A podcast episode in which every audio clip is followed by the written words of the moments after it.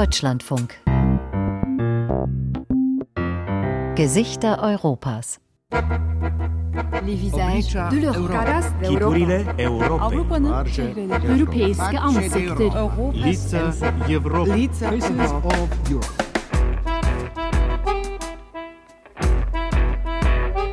Je pense qu'il faut justement permettre es geht darum, Jugendlichen vom Land und aus teils sozial schwachen Familien die Chance zu geben, auf verantwortungsvolle Posten zu gelangen, mit ihrer eigenen Sichtweise. Ich bin überzeugt, dass das gesellschaftlich sehr viel verändern kann. Ein Lehrer an einer Schule in der französischen Provinz, der den begabtesten seiner Schülerinnen zu Chancengleichheit verhelfen will, wie es bereits in der französischen Revolution gefordert worden war, Egalité. Denn trotz dieser Maxime war es lange Zeit nur Kindern aus höheren sozialen Schichten möglich gewesen, an einer der renommierten Eliteschulen zu studieren. Nach und nach jedoch werden die verkrusteten Strukturen aufgebrochen und hinterfragt, auch von denen, die die Aufnahmeprüfung geschafft haben. Pardon, l'élite, c'est un statut, c'est un état stable. Elite steht für Status, für einen stabilen Zustand. Letztlich bietet dieser Status ein bequemes Ruhekissen. Exzellenz hingegen verlangt, sich täglich dafür einzusetzen, unablässig danach zu streben, im Dienst der Gemeinschaft. Das ist dynamischer und anspruchsvoller, für Individuen wie auch für Gruppen. Gesichter Europas, Egalité. Frankreichs Eliteschulen setzen auf neue Profile. Eine Sendung von Susanne Krause. Am Mikrofon begrüßt sie Simonetta Dibbern.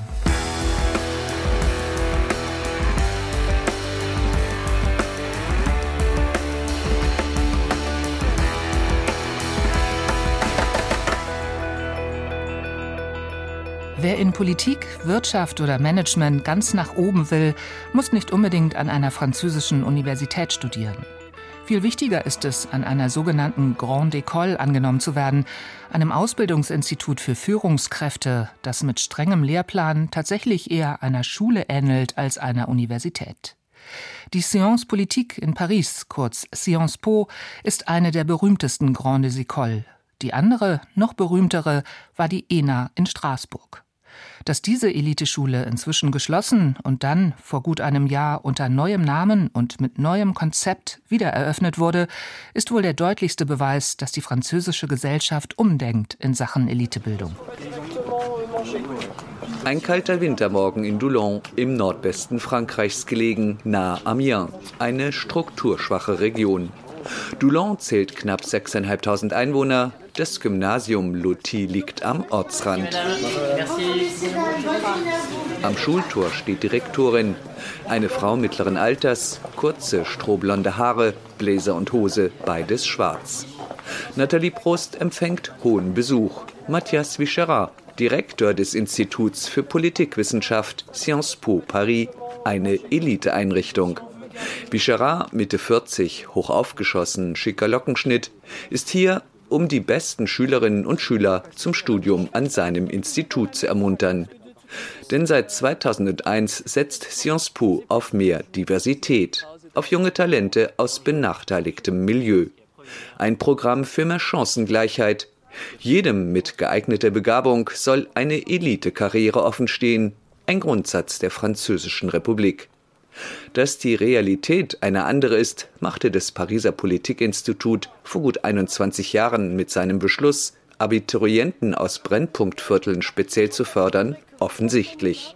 Ein Tabubruch, der damals im Land für viel Wirbel sorgte. Das sei heute fast vergessen, sagt Matthias Vicherat schmunzelnd. Vor dem Treffen mit einer Gruppe Jugendlicher findet erstmal typisch französisch ein Arbeitsessen statt in der Schulkantine. Wie jeden Mittag herrscht Hochbetrieb. 800 Jugendliche wollen verköstigt werden. Es riecht lecker nach Gemüseauflauf. Den bestellt auch der Sciences Po Direktor, gesellt sich dann zur Gruppe im Nebenraum und setzt sich neben den Leiter des regionalen Schulamts. Vicherat hebt sein Glas zu einem Prost. Non, et puis surtout, on est vraiment très heureux de.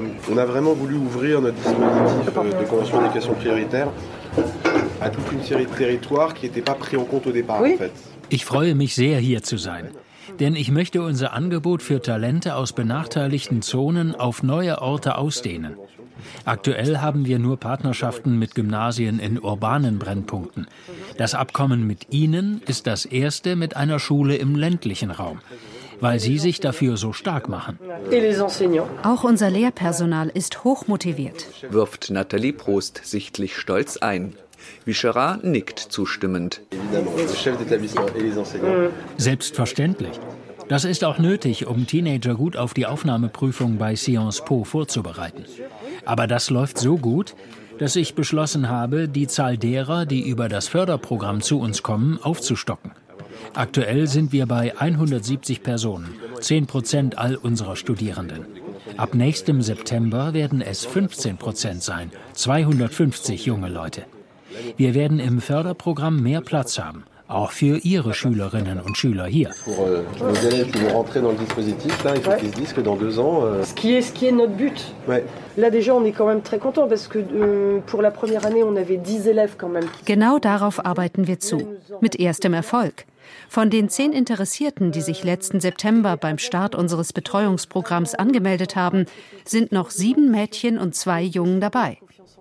Zentral bei unserer Arbeit ist, den Ehrgeiz der Jugendlichen zu wecken, deren Selbstvertrauen und Selbstachtung zu stärken, langfristig.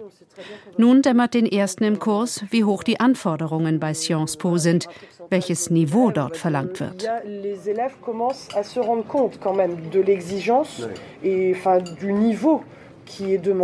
Die gesamte Tischrunde lauscht aufmerksam, als Nathalie Prost vom Alltagsleben ihrer Schülerinnen und Schüler erzählt.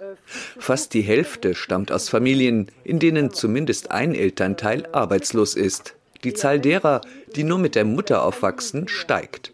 Der Horizont ist eng, der Zug zur Kreisstadt Amiens fährt nicht mehr. Die hiesige Bevölkerung fühle sich fern von allem, alleingelassen, sagt Prost und schiebt sich ein letztes Salatblatt in den Mund. Gelegenheit für Bertrand Normand, sich einzubringen. Der Geschichtslehrer leitet das Förderprogramm.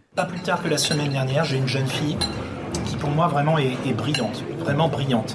Erst letzte Woche habe ich mit einem jungen Mädchen gesprochen, eine wirklich brillante Schülerin. Sie sagte mir, ach wissen Sie, Monsieur Normand, ich glaube, ich bin nicht für Sciences Po gemacht. Es ist schlimm, so etwas zu hören, wenn Sie wissen, dass die Person über die intellektuelle Kapazität für Sciences Po verfügt. Wir mühen uns so sehr, begabte Jugendliche zu begleiten, aber sie zensieren sich selbst. Sie schaffen es, sich einzureden, dass sie für eine Elitekarriere nicht geeignet sind. Zeit für den Aufbruch. In wenigen Minuten beginnt das Treffen mit Schülerinnen und Schülern in der Aula. Unterwegs berichtet Bertrand Normand vom Betreuungskurs. Die Gruppe trifft sich freitags nach Schulschluss, um zwei Stunden zu pauken. Da geht es neben Landesgeschichte, Politik und sonstigem auch um Analysevermögen. Die Teilnehmenden sind gehalten, mehrere Zeitungen zu lesen, sich umfassende Allgemeinbildung zuzulegen. Normand zieht eine erste Zwischenbilanz. Puisqu'encore une fois, si la plupart d'entre eux vont rejoindre Sciences Po, il peut arriver aussi que certains ne fassent pas ce choix. Die meisten wollen zu Sciences Po. Andere träumen von einer Journalistenschule oder einem Jurastudium. Unser Programm bereitet alle für ein erfolgreiches Studium vor intellektuellement pour pouvoir réussir leurs études supérieures quoi qu'il arrive. Beiläufig lässt der Lehrer anklingen, dass ihm als Kind der Besuch der öffentlichen Schule der der Republik, den Weg in ein besseres Leben gebahnt hatte. Nun halte er gewissermaßen seinen Schülerinnen und Schülern den Steigbügel für den Aufstieg in Frankreichs Führungselite. Je pense qu'il faut justement permettre à ces jeunes qui viennent de milieux ruraux, de milieux parfois défavorisés socialement. Es geht darum, Jugendlichen vom Land und aus teils sozial schwachen Familien die Chance zu geben, auf verantwortungsvolle Posten zu gelangen, mit ihrer eigenen Sichtweise. Ich bin überzeugt, dass das gesellschaftlich sehr viel verändern kann. Ich bin intimement persuadé que ça peut changer énormément de choses par la suite. In der Aula stehen knapp drei Dutzend 15- bis 17-jährige Spalier, als Direktorin mit ihrem Besuch eintrudelt. Gebetsmühlenartig, eineinhalb Stunden lang, erklärt der Sciences Po-Direktor den Jugendlichen im Saal, auch sie sind an seinem Institut willkommen. Um ihnen die Scheu zu nehmen, erzählt Vichara von sich. Sein Vater habe kein Abitur gemacht, die Mutter sei Sozialarbeiterin gewesen. Er habe das Abitur an einer Brennpunktschule abgelegt. Ein Lehrer habe ihm dort von Sciences Po erzählt und ihn so begeistert, dass Vicherat für die Aufnahme dort hart büffelte. Noch vor 25 Jahren galt die Idee, Talente aus sozial benachteiligten Milieus speziell zu fördern, schlicht als utopisch. Vicherat hat es allein geschafft. Sein Institutsdiplom in der Tasche begab sich der junge Mann auf Karrierekurs, war rechte Hand des Präfekten in Amiens, Kabinettsdirektor im Pariser Rathaus, stellvertretender Generaldirektor der staatlichen Eisenbahngruppe SNCF, Generalsekretär des Lebensmittelkonzerns Danone. Seit November 2021 leitet er die Elite-Politikhochschule Sciences Po Paris. Manchen im Saal bleibt sichtlich die Spucke weg. Zaghaft räuspert sich ein blasser 16-Jähriger. Euh, je m'appelle Cello, je suis un élève de seconde. Je fais partie de l'atelier Sciences Po Paris avec euh, Monsieur Normand. Ich heiße Jeko, bin in der 11. Klasse und auch im Begleitkurs. Sciences Po steht für mich, wie auch Sie eben sagten, für Exzellenz. Ich stamme aus einer benachteiligten Familie und möchte mir nun selbst beweisen, dass auch ich zur Exzellenz fähig bin. Am interessantesten finde ich Wirtschaft und Soziologie. Dazu haben wir im PAUK-Kurs noch nicht viel gemacht. Dennoch finde ich diese Bereiche sehr spannend. Auch Checos Klassenkameradin Marion ist begeistert vom Förderkurs, wie sie nach Ende der Infoveranstaltung verrät. Alors, je suis pas sûre de vouloir rentrer à Sciences Po Paris, mais rien que cet atelier m'apportera et m'apporte déjà beaucoup de choses pour mon avenir professionnel. Ich bin mir nicht sicher, ob ich zu Sciences Po nach Paris will. Aber schon der Vorbereitungskurs bringt viel. Er bietet Gelegenheit, Leute zu treffen, die sonst unerreichbar wären. Wie heute den Direktor von Sciences Po. Letzte Woche konnten wir eine Stunde per Videoschalte mit dem Außenminister sprechen. Das war super. Euh, Bei Marions Worten hat ihre Freundin Lise immer wieder zustimmend genickt. Seit sie im Kurs sei, spiele sie mit dem Gedanken, ein Elitestudium aufzunehmen. Ehrlich gesagt, der Gedanke ist für mich noch eher fremd. Nicht beängstigend, aber einfach erstaunlich. Obwohl ich früher schon mal den Gedanken erwogen hatte, Politikerin zu werden oder so, um etwas für den Staat, für Frankreich zu tun, um Missstände zu beseitigen, um die Dinge voranzubringen. Die Jugendlichen sind in ihre Klassenzimmer zurückgekehrt. Der Sciences Po-Direktor wirkt zufrieden über die heutige Veranstaltung, vor allem aber über den bisherigen Erfolg des Förderprogramms. Bei dessen Start lag im Institut der Anteil der Studierenden aus dem Arbeiter- und Angestelltenmilieu bei 3 Prozent. Nun sind es 14 Prozent. Bis heute gingen 14.000 Bewerbungen von jungen Begabten aus Brennpunktvierteln ein, zweieinhalbtausend wurden aufgenommen, hält Matthias Vicherat fest. Oui, non mais c'est vrai qu'on peut se dire qu'on a toute une série euh, de, d'élèves qui ont fait après des parcours euh, particuliers. Zu diesen Absolventen gehören unter anderem drei Personen, die dann in die Politik gingen und als Abgeordnete in der Nationalversammlung saßen. Ohne ihren Parcours bei uns wären sie nie Abgeordnete geworden. Den Eliten wird oft ein sehr einseitiger Blick auf die Welt vorgeworfen. Wer nun aber ein Förderprogramm wie das unsere durchläuft, weitet seinen Blick, ist offener für andere, für die Diversität, für die Kraft, die aus einer Vielfalt an Ansichten erwächst. Wenn Sie als Beamter dann einen hohen Führungsposten einnehmen, bringen Sie eine andere Weltsicht mit. Dass unser Programm dazu beiträgt, die Dinge zu verändern, zeigt sich auch darin, dass andere Elite-Hochschulen mit ähnlichen Angeboten nachgezogen haben. Comme a fait Sciences Po avec la Convention d'éducation prioritaire, donc ça, je pense que c'est important. Tu te déplaces, tu cours, tu cries, tu voles. Moi, moi j'ai arrêté mes conneries, tout ça pour rien. Ah.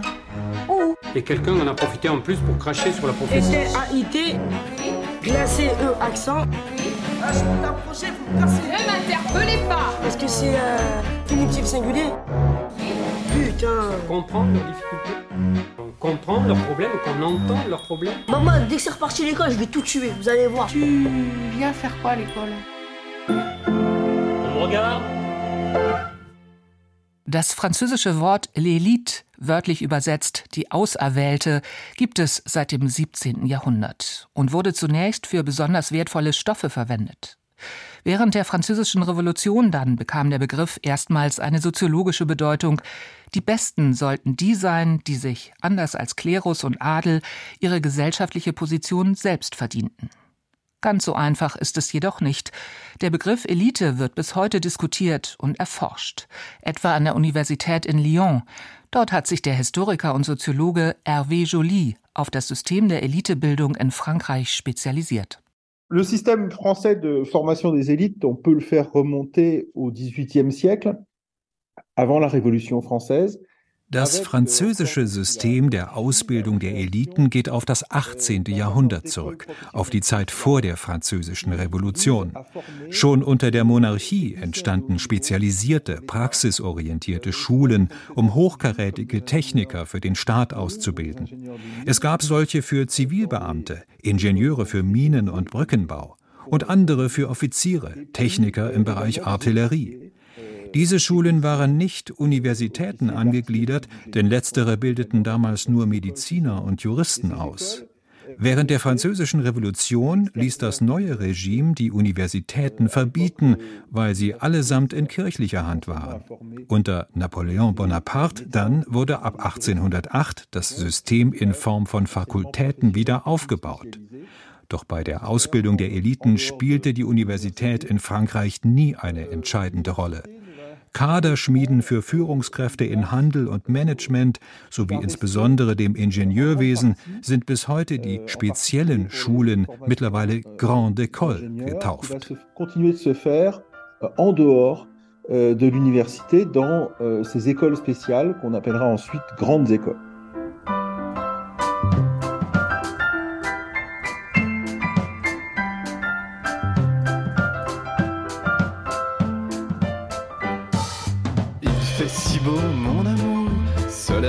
Tel point que j'ai pris rendez-vous pour un bilan sanguin. Soleil sur les parcs-mètres, les toits du gymnase. Mes enfants, s'ils le souhaitent, pourront faire du jazz sur les rollers en troupeau. Il fait si beau sur les concours de Sciences Po. Il fait si chaud, les trottinettes à la con les enterrements de vie de garçon. Les je peux voir vos papiers. Madame, je fais mon métier. Il fait si chaud, oh mon amour, tout va bien. Il fait si beau ce matin.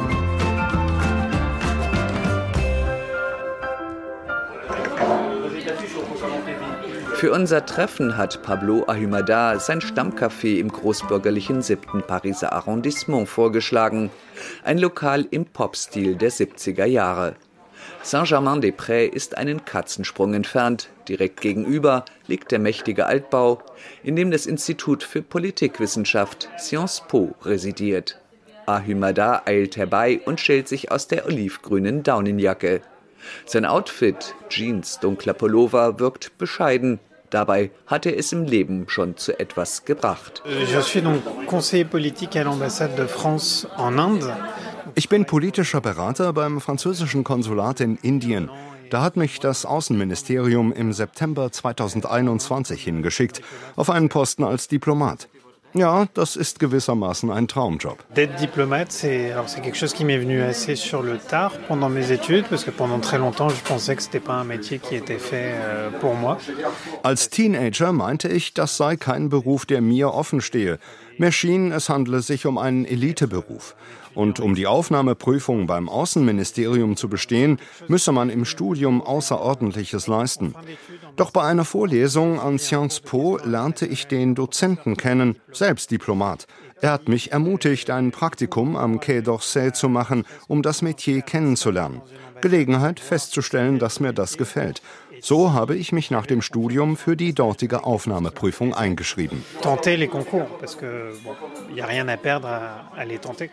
Ahumada trinkt einen Schluck Sprudelwasser.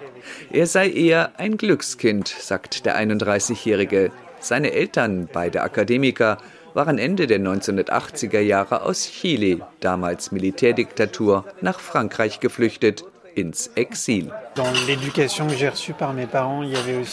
Meine Eltern haben mich in dem Gedanken erzogen, dass man immer und überall seinen Platz finden kann. Egal woher und aus welchem sozialen Milieu man stammt, alle Menschen sind gleich und niemand braucht sich minderwertig zu fühlen. Ahumada wuchs in Chelles auf, einer Kleinstadt östlich von Paris, und ging dort auf ein Gymnasium, das in einem Brennpunktviertel steht. Als er in die Abiturklasse kam, hatte seine Schule gerade ein Abkommen mit dem Pariser Elite-Politikinstitut geschlossen und bot erstmals einen Kurs, um talentierte Schülerinnen und Schüler für die Aufnahmeprüfung an Sciences Po fit zu machen.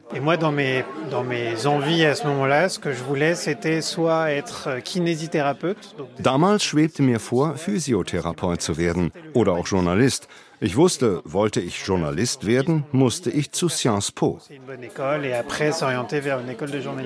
Dort wird beim dreijährigen Grundstudium, das dritte Jahr im Ausland, breit gefächert Allgemeinwissen vermittelt, gefolgt von zwei Jahren Spezialisierung. Im Bereich Medien läuft die an der zu Sciences Po gehörenden Journalistenschule in Lille. Kaum erfuhr Aymada vom Vorbereitungskurs an seiner Schule, schon meldete er sich an und schaffte nach dem Abitur die Zulassung zur Pariser Eliteeinrichtung. Quand on vient de Chelles, on prend le train, euh, on arrive, Gare de l'Est, puis le métro ici. Von Chelles aus bin ich immer mit dem Vorortzug zum Ostbahnhof gefahren und dann unterirdisch mit der Metro zu Sciences Po nach Saint-Germain-des-Prés. Da landet man in einer völlig anderen Welt. Rundum gibt es nur Luxusboutiquen mit Fummeln, die das zwei-, dreifache des gesetzlichen Mindestlohns kosten. Mittendrin steht das mythische Café Flore. Da verlangen sie für einen Kaffee 8 Euro. Das hat mich anfangs alles umgehauen. À deux ou trois salaires minimum français, des, cafés mythiques, le café de Flore, bon, c'est pareil, payer 8 Euro un café, c'est pas quelque chose. Er zählte zum achten Jahrgang der Studierenden aus dem Talentförderprogramm. Bei deren Auswahl wiegen mündliche Prüfungen mehr als, wie sonst herkömmlich, schriftliche. Ein Sonderweg, über den anfangs jährlich nur einige Handvoll junge Leute ans Institut gelangten. Ahumada erinnert sich.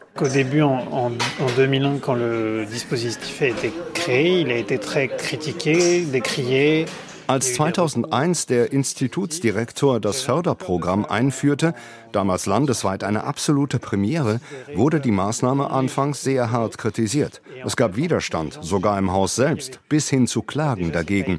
Es hieß, dadurch würde das Niveau absacken. Als ich 2008 bei Sciences Po anfing, fürchtete ich, als weniger legitim angesehen zu werden als die Studierenden, die auf herkömmlichen Weg zum Institut gekommen sind. Na, auf meiner Stirn steht ja nicht geschrieben, wie ich dahin gelangte. Dennoch habe ich, wenn ich Außenstehende kennenlernte, nie einen Hehl aus meinem Parcours gemacht.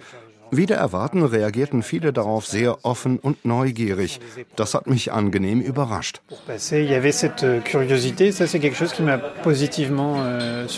Manche seiner Studienkollegen, die wie er von Brennpunktschulen kamen, taten sich viel schwerer.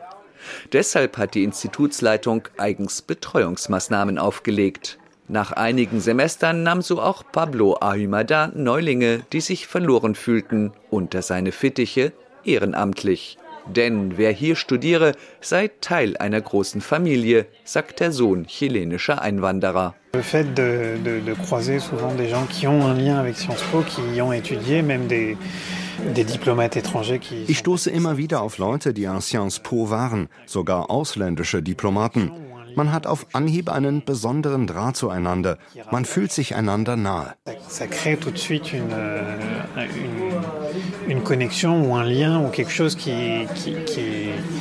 Rapproche. Pablo Ahumada muss los zu einem Treffen mit Kollegen im Außenministerium.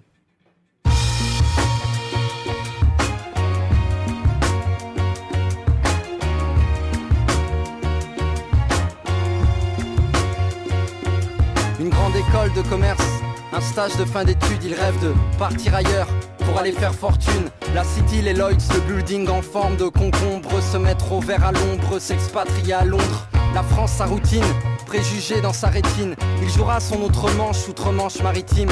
JCD, jeune cadre dynamique, compétitif. Consulting, marketing, finance, c'est pas vraiment son Mon père m'a dit, méfie-toi du cynisme. L'avenir appartient aux idéalistes. Quand je serai grand, je voulais être artiste. Aujourd'hui, je suis pianiste sur un clavier QWERTY. Mon père m'a dit, méfie-toi du cynisme. L'avenir appartient aux idéalistes. Quand je serai grand, je voulais être artiste. Aujourd'hui, je suis pianiste sur un clavier QWERTY. Der Schriftsteller Edouard Louis, geboren 1992, gilt als einer der wichtigsten Autoren der jüngeren Generation. Seine Bücher erscheinen in 35 Sprachen und werden an Bühnen überall auf der Welt fürs Theater adaptiert. Sein Erstlingsroman Das Ende von Eddie machte ihn 2015 international bekannt. In Anleitung, ein anderer zu werden, in deutscher Übersetzung im vergangenen Sommer erschienen, erzählt er davon, wie er die Grenzen seiner Herkunft hinter sich ließ. Mit dem Wechsel auf das Gymnasium in der Kleinstadt Amiens gelang Louis der Absprung aus seiner alten, von Armut geprägten Welt. Vor allem aber merkte ich schnell, dass ich mich von den anderen Schülern unterschied. Sie waren in einer anderen Welt als unserer aufgewachsen, und durch sie entdeckte ich nicht so sehr meine Klassenzugehörigkeit, denn die war mir im Prinzip immer bewusst gewesen, sondern was meine Klassenzugehörigkeit konkret bedeutete. Die anderen unterhielten sich in der Pause über Theaterstücke und Kinofilme, erzählten von Reisen, die sie in den Ferien gemacht hatten. Ich war noch nie im Ausland gewesen, war noch nie im Theater oder im Kino gewesen. In unserem Umfeld ging niemand ins Kino, höchstens zu den Filmen, die dreimal im Jahr im Festsaal des Dorfes gezeigt wurden. Durch den Kontakt mit ihnen wurde mir mit einem Mal bewusst, dass meine Mutter nicht studiert hatte, dass sie Dialekt sprach, dass ich sie in den 14 Jahren unseres Zusammenlebens noch nie mit einem Buch in der Hand gesehen hatte. Ich begriff, dass es nicht normal war, wenn sich die ganze Familie aus Sparsamkeit nacheinander im selben Badewasser wusch, wie wir es getan hatten, als ich klein war. Der letzte hatte in einer schmutzigen braunen Brühe gebadet. Dass niemand auf dem Gymnasium, auf das ich seit neuestem ging, je etwas derartiges getan hatte dass es ebenfalls nicht normal war, nicht an allen Abenden etwas zu essen zu haben und die Tante oder Nachbarin um Lebensmittel bitten zu müssen, dass dies nicht das Leben war, sondern ein Leben, dass die Menschen meines Umfeldes in Amiens ein anderes Leben gehabt hatten, ein leichteres, privilegierteres.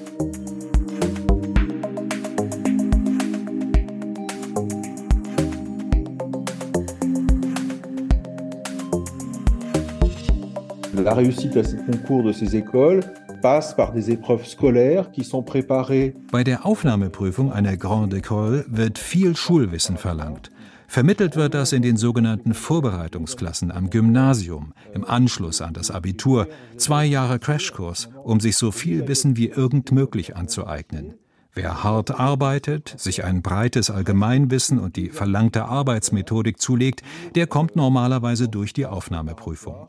Und damit ist das Wesentliche geschafft. Egal wie gut oder schlecht jemand seine Ausbildung absolviert, die Tatsache, an der Eliteschule aufgenommen worden zu sein, verleiht schon für den Rest des Lebens einen Status. Der künftige berufliche Aufstieg ist damit relativ garantiert. Euh, permet ensuite d'avoir une carrière relativement garantie. On a comme ça euh, une hiérarchie très fine euh, à l'entrée des écoles qui va se retrouver à la sortie Je höher das Ansehen einer Schule, desto mehr Gehalt winkt beim Berufseinstieg, desto größer sind die Chancen, auf eine hohe Führungsposition zu gelangen. Viele, die Machtposten innehaben, haben selbst solche Eliteeinrichtungen besucht und wählen als Mitarbeiter bevorzugt Absolventen aus denselben Schulen. Das ist reine Netzwerklogik.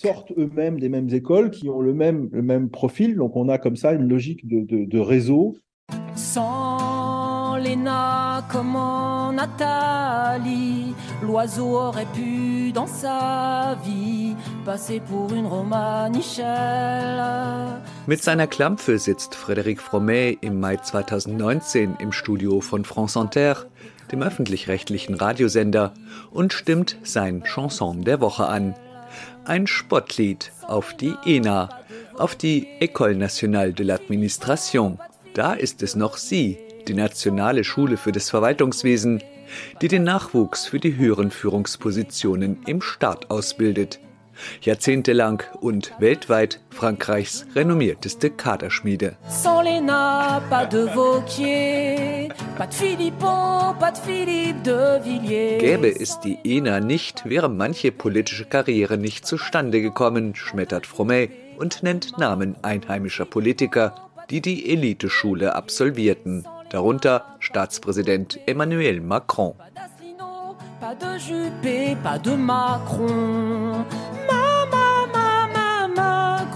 Mit seinem Chanson lag Fromet ganz im Geist der damaligen Zeit. Im Frühjahr 2019 war die Protestbewegung der Gelbwesten ein halbes Jahr zuvor aufgekommen, Land auf Land ab, immer noch aktiv. Gegen die da oben. Für das Volk inkarniert in der Kaste der Enark, wie die Absolventen der ENA genannt wurden. Um die Gelbwesten zu besänftigen, dachte Staatspräsident Emmanuel Macron damals erstmals laut über eine grundlegende Reform der ENA nach. Im Januar 2022 dann wurde die ENA geschlossen. Ein sehr symbolträchtiger Akt. An deren Stelle eröffnete das Institut National du Service Public, kurz INSP, getauft. Ein Kürzel, das bisher kaum jemanden im In- und Ausland etwas sagt. Das übersetzt Nationale Institut des Beamtenwesens hat den Sitz der ENA übernommen, eine historische Anlage im Herzen von Straßburg. Ein Dreieck mit Innenhof, das Areal wirkt wie eine Insel, abgeschottet. Ursprünglich war dies ein Kloster, später ein Gefängnis. Nun wird in den komplett modernisierten Bauten wiederum die künftige Elite der Republik unterrichtet. Die Wände in der Aula sind holzgetäfelt. Dort hängt eine Bildergalerie, Jahrgangsfotos der Schüler und Schülerinnen aus den Anfangstagen der ENA bis zu den heutigen Klassen des INSP. Die Treppe rechts führt zum Büro der Institutsdirektorin. Bonjour, bienvenue. In herzlichem Ton bittet Marivonne Le Brignonien, Mitte 40, rote Haare, dezenter Schick, in ihr Büro. Der Raum ist riesig, wenig Möbel, viel Stil. Auf dem Schreibtisch stapeln sich die Akten. Auch was die Inhalte angeht, steckt das Haus mitten in einer Revision. C'est une formation à la fois qui est plus professionnalisante, qui est basée sur euh, des mises en situation euh, individuelles et collectives, professionnelles, pour que les élèves. Wir setzen jetzt darauf, unsere Schülerinnen und Schüler mit Rollenspielen und Ähnlichem ganz konkret auf ihre künftigen Posten vorzubereiten, sie zu trainieren. Für alle Themen, die heute eine Herausforderung für die staatlichen Handlungen bedeuten. Von Energiewende und digitalem Ausbau über außenpolitische Entwicklungen bis hin zum Thema Ungleichheit, Armut. Unser Staatspräsident wünscht, dass die Führungskräfte nicht nur Erlasse ausarbeiten, sondern auch darauf schauen, wie sich das auf die Bürger auswirkt, wie man die Umsetzung der Maßnahmen am besten begleiten kann. Bis zum Ziel dem letzten Meter, wie Macron es formuliert. Et où ils vont vraiment travailler cet esprit du dernier kilomètre auquel tient le président de la République. Davon sprach auch Stanislas Guerini Anfang Januar.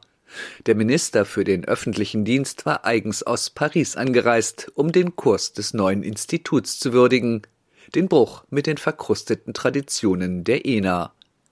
General Charles de Gaulle hatte 1945 die Nationale Schule für das Verwaltungswesen gegründet, um gegen die damals verbreitete Vetternwirtschaft bei der Vergabe hoher Posten in Ämtern und Ministerien vorzugehen.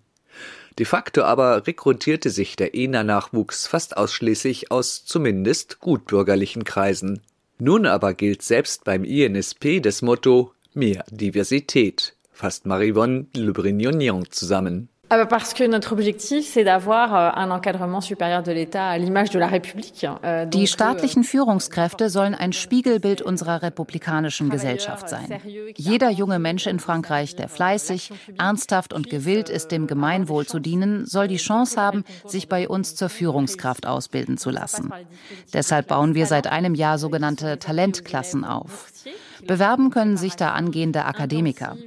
Vorausgesetzt, sie haben Anspruch auf eine Bourse. Das entspricht dem BAföG in Deutschland. In kleinen Gruppen bereiten sie sich ein Jahr lang auf unsere Aufnahmeprüfung vor. Es geht nicht nur um akademisches Wissen, wir tun auch alles dafür, ihr Selbstvertrauen zu stärken. Im Institut weht ein frischer Wind, der auch in der Cafeteria zu erschnuppern ist. Im lichten Saal herrscht mittagsreger Andrang. Die Jeans-Pullover-Kluft überwiegt, dazwischen einige im Anzug. Nach Essen riecht es nicht. Jeder muss sich seine Mahlzeit mitbringen. Viele holen sich ein Sandwich aus der benachbarten Bäckerei. An einem Tisch sitzt eine bunt gemischte Gruppe, darunter Jade Amani. Er ist Mitte 20, stammt aus dem Süden, aus Nîmes und hat an der dortigen Zweigstelle von Sciences Po studiert, dank des hauseigenen Förderprogramms. Amani ist über das sogenannte externe Bewerbungsverfahren an das ENSP gekommen. Er ist Akademiker, stand aber noch nicht im Staatsdienst. Mit seiner Aufnahme am Institut erwarb er automatisch den Status als Beamter inklusive Besoldung. Amani schluckt den letzten Brocken seines Sandwichs herunter und legt los.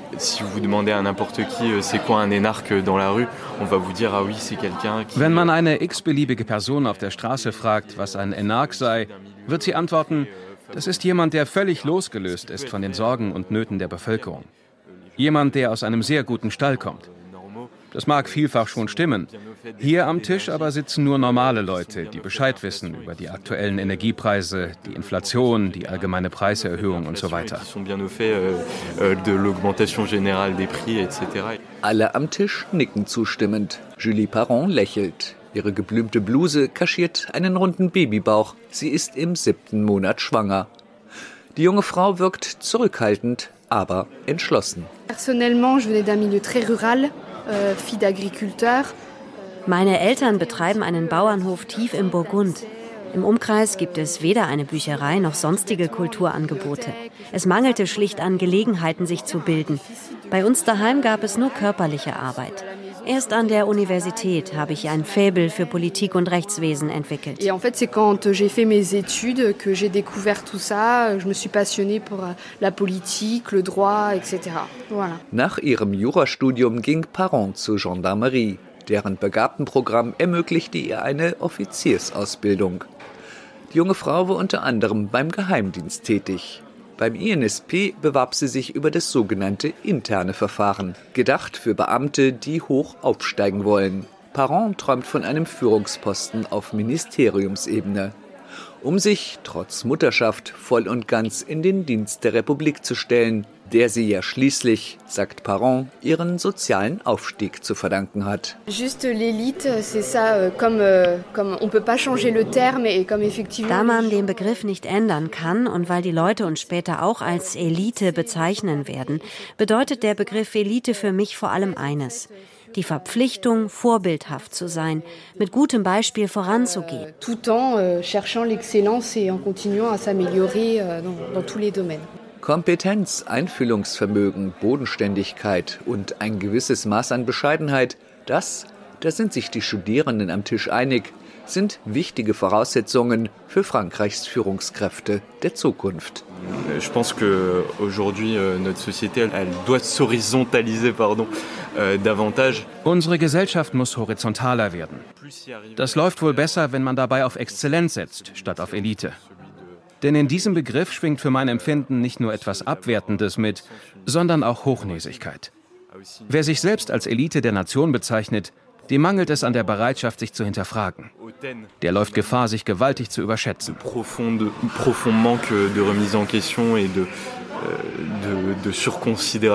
Personne. Die Mittagspause ist vorüber, gleich beginnt der nächste Kurs. Eine Einführung, theoretisch und mit praktischen Übungen, in das Thema emotionale Intelligenz für Führungskräfte. Ihrem Mittagsgespräch nachzuschließen, bringen Harmonie und Parent da von Haus aus schon etwas mit.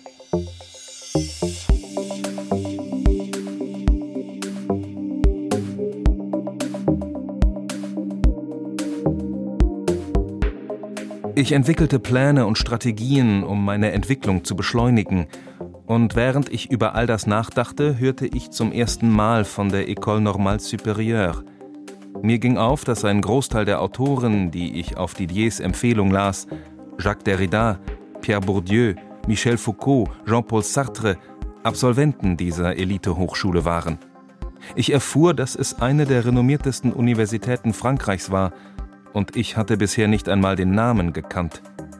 Mit einem Mal setzte sich der Gedanke in mir fest, dass ich, wenn ich nach Paris ging, ohne an dieser Universität zu studieren, nur irgendein junger Mensch wäre, der von Amiens nach Paris zog, ein Eindringling, ein Gestrandeter, während ein Studium an dieser Hochschule meine Anwesenheit in der Stadt rechtfertigen würde.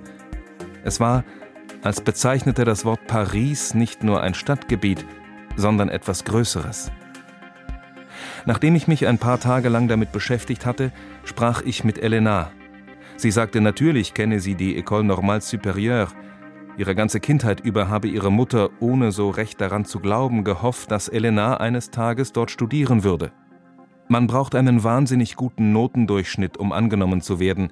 Das ist eine Elite-Uni für die Pariser Bourgeoisie, für Leute, die auf einem der elitären Gymnasien waren, die einen auf die Aufnahmeprüfung vorbereiten, nicht für Leute wie uns.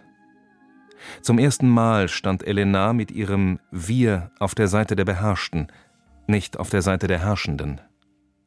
Ich hörte ihr zu, während sie diese Worte sagte, und nahm mir vor, dass ich es eines Tages auf diese Hochschule schaffen würde.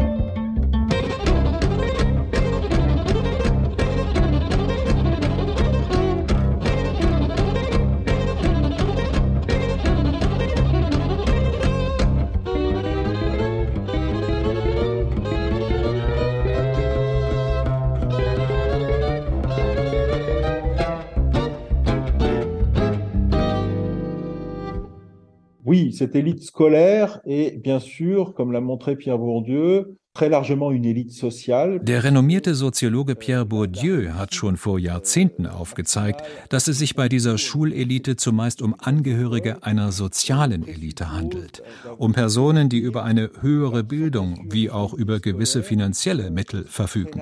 Als beste Vorbereitungsklassen gelten die in Pariser Nobelgymnasien, doch für jene, die nicht in der Nähe wohnen, bedeutet ein Umzug an die Seine hohe Kosten, für viele Familien eine finanzielle Hürde. Zudem geht es bei den Auswahlprüfungen auch um ein kulturelles Kapital, das längst nicht jedem in die Wiege gelegt wird. Die Weichen werden also sehr früh und sehr schnell gestellt.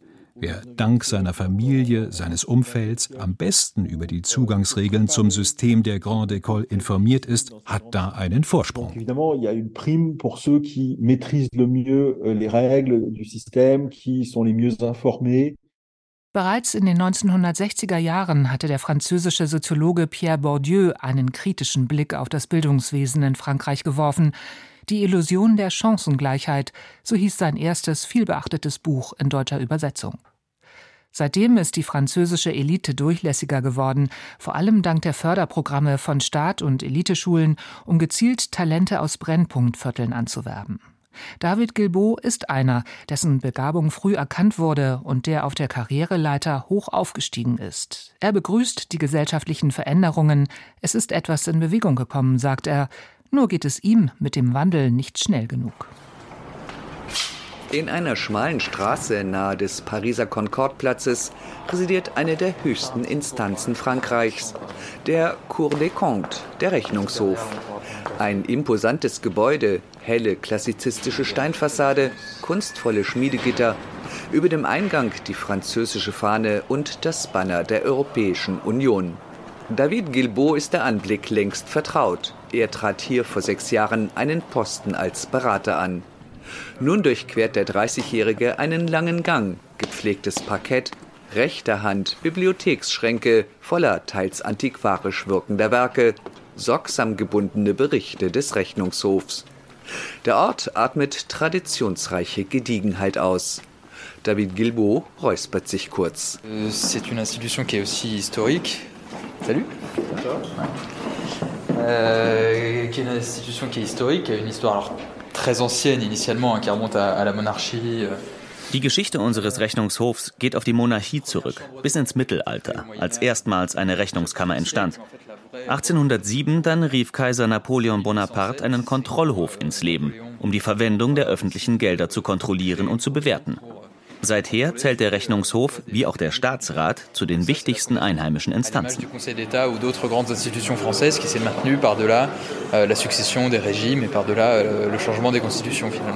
Entsprechend zählt Guilbault dank seines Beraterpostens zur Elite Frankreichs. Ein hart erarbeiteter sozialer Aufstieg. Guilbault stammt aus der bretonischen Kapitale Rennes. Sein Vater, ein leitender Angestellter, war immer mal wieder längere Zeit ohne Job. Seine Mutter hat erst spät studiert. Guilbault hingegen absolvierte dank des Förderprogramms ein Studium an Sciences Po Paris und wechselte von da auf die Kaderschmiede für das höhere Beamtenwesen, damals noch ENA genannt. Das ENA-Diplom öffnette Guilbault quasi automatisch die Türen beim Rechnungshof. Non, non, pas du tout. Je ne crois pas qu'il y ait des gens qui, qui fassent l'ENA ou l'INSP ou qui rejoignent la haute fonction publique parce qu'ils en ont envie depuis qu'ils sont tout petits.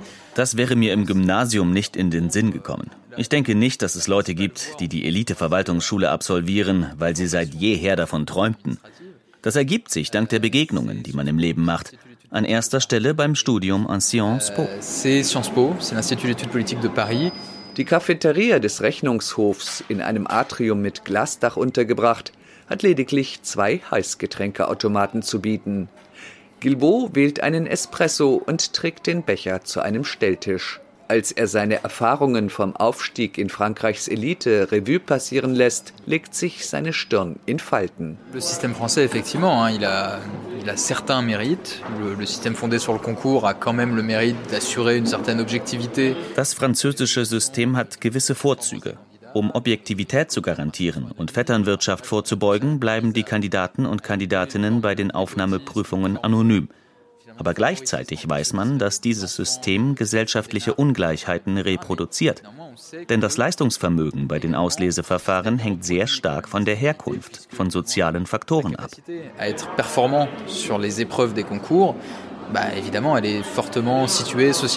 Ein Thema, dem Guilbault einen Essay gewidmet hat. In dem Buch, 2018 erschienen, verknüpft er eigene Erlebnisse mit Erkenntnissen aus wissenschaftlichen Studien. Dessen vielsagender Titel Die meritokratische Illusion. Eine Meritokratie entspricht einer Leistungsgesellschaft. Ein solches System will die an die Spitze bringen, die am besten und tüchtigsten sind, ungeachtet ihrer Herkunft, persönlicher Beziehungen und ähnlicher Faktoren. Meritokratisch ausgerichtet ist auch die Eliteausbildung in Frankreich. Doch Guilbault meint, Dabei handele es sich lediglich um eine sehr machtvolle Fiktion, insbesondere weil sie den Gewinnern des Systems ein gutes Gewissen verschaffe und den Verlierern den Eindruck vermittle, an ihrem Scheitern selbst schuld zu sein. Dabei ist bekannt, dass das französische Schulsystem es im Allgemeinen nicht schafft, soziale Ungleichheiten zu korrigieren, sondern sie vielmehr verschärft. David Guilbault reibt sich kurz den sorgfältig gestutzten Bart. Vor allem jene, die dank der Förderprogramme von einer Eliteausbildung profitieren konnten, sind wenig geneigt, das System in Frage zu stellen. Umso mehr, als sie sich ja als lebenden Beweis für die Funktionstüchtigkeit des Systems sehen. Dabei handelt es sich jedoch nur um ein paar Handvoll Personen aus benachteiligten Verhältnissen, statistisch gesehen um Ausnahmefälle. Guilbauds Essay fand im Land viel Beachtung, viele Medien rissen sich um ihn. Dass einer, speziell ein Insider, öffentlich einen kritischen Blick auf das meritokratische System wagt, sei vor 15, 20 Jahren noch undenkbar gewesen, sagt der junge Mann. Er war selbst erstaunt über die sehr positiven Reaktionen auf sein Buch. Euh, Was mich glücklich machte, waren die Briefe von Lesern und Leserinnen. Sie schrieben, in Ihrem Buch kann ich mich voll und ganz wiedererkennen. Ich bin sehr froh, dass Sie das Thema an die Öffentlichkeit bringen. Das hat mich sehr gefreut und gezeigt, dass mein Buch relevant ist. Umso besser. Das zeigt gleichfalls, es gibt mittlerweile Personen, die es für notwendig erachten, solche Erfahrungen hörbar zu machen, statt weiterhin zu verbreiten, dass alles in bester Ordnung sei.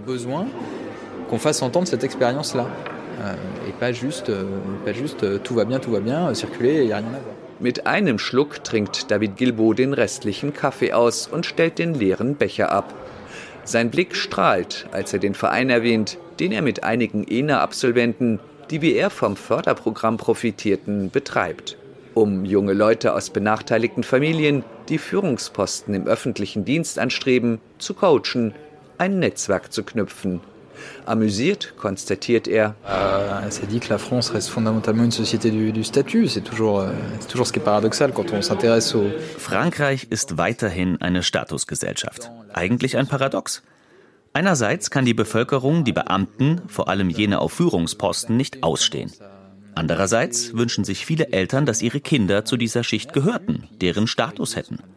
Beim Thema Eliten schwankt Frankreich immer hin und her zwischen Faszination und Abscheu. Euh, pour ces élites, puisqu'il faut employer le terme, même si le, le terme n'a pas forcément grand sens, entre fascination et, et parfois détestation.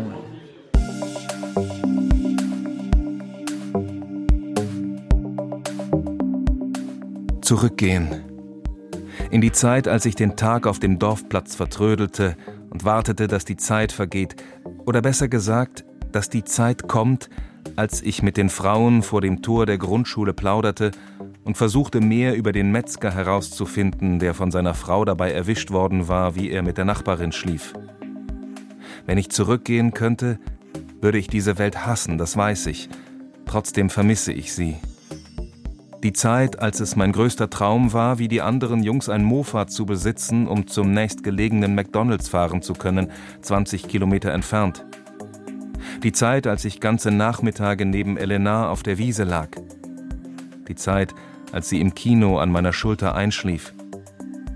Die Zeit, als das Wissen, dass mein Cousin Dylan und ich am Samstag mit dem Bus in die Stadt fahren würden, mein größtes Glück war, als dieses Wissen mich durch die Schulwoche trug, das Wissen, dass wir den Nachmittag im Supermarkt verbringen würden, von 14 bis 18 Uhr, auch wenn wir uns nichts kaufen konnten außer einer Dose Cola oder Eistee, aber wir waren trotzdem glücklich, umgeben von grenzenlosem Überfluss, von einem grenzenlosen Überangebot an Waren, die wir uns niemals würden leisten können.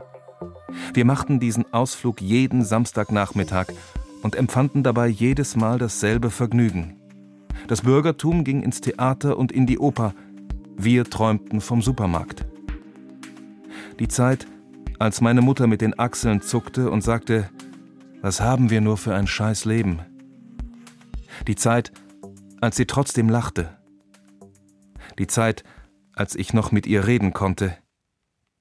Die Zeit, als ich Träume hatte.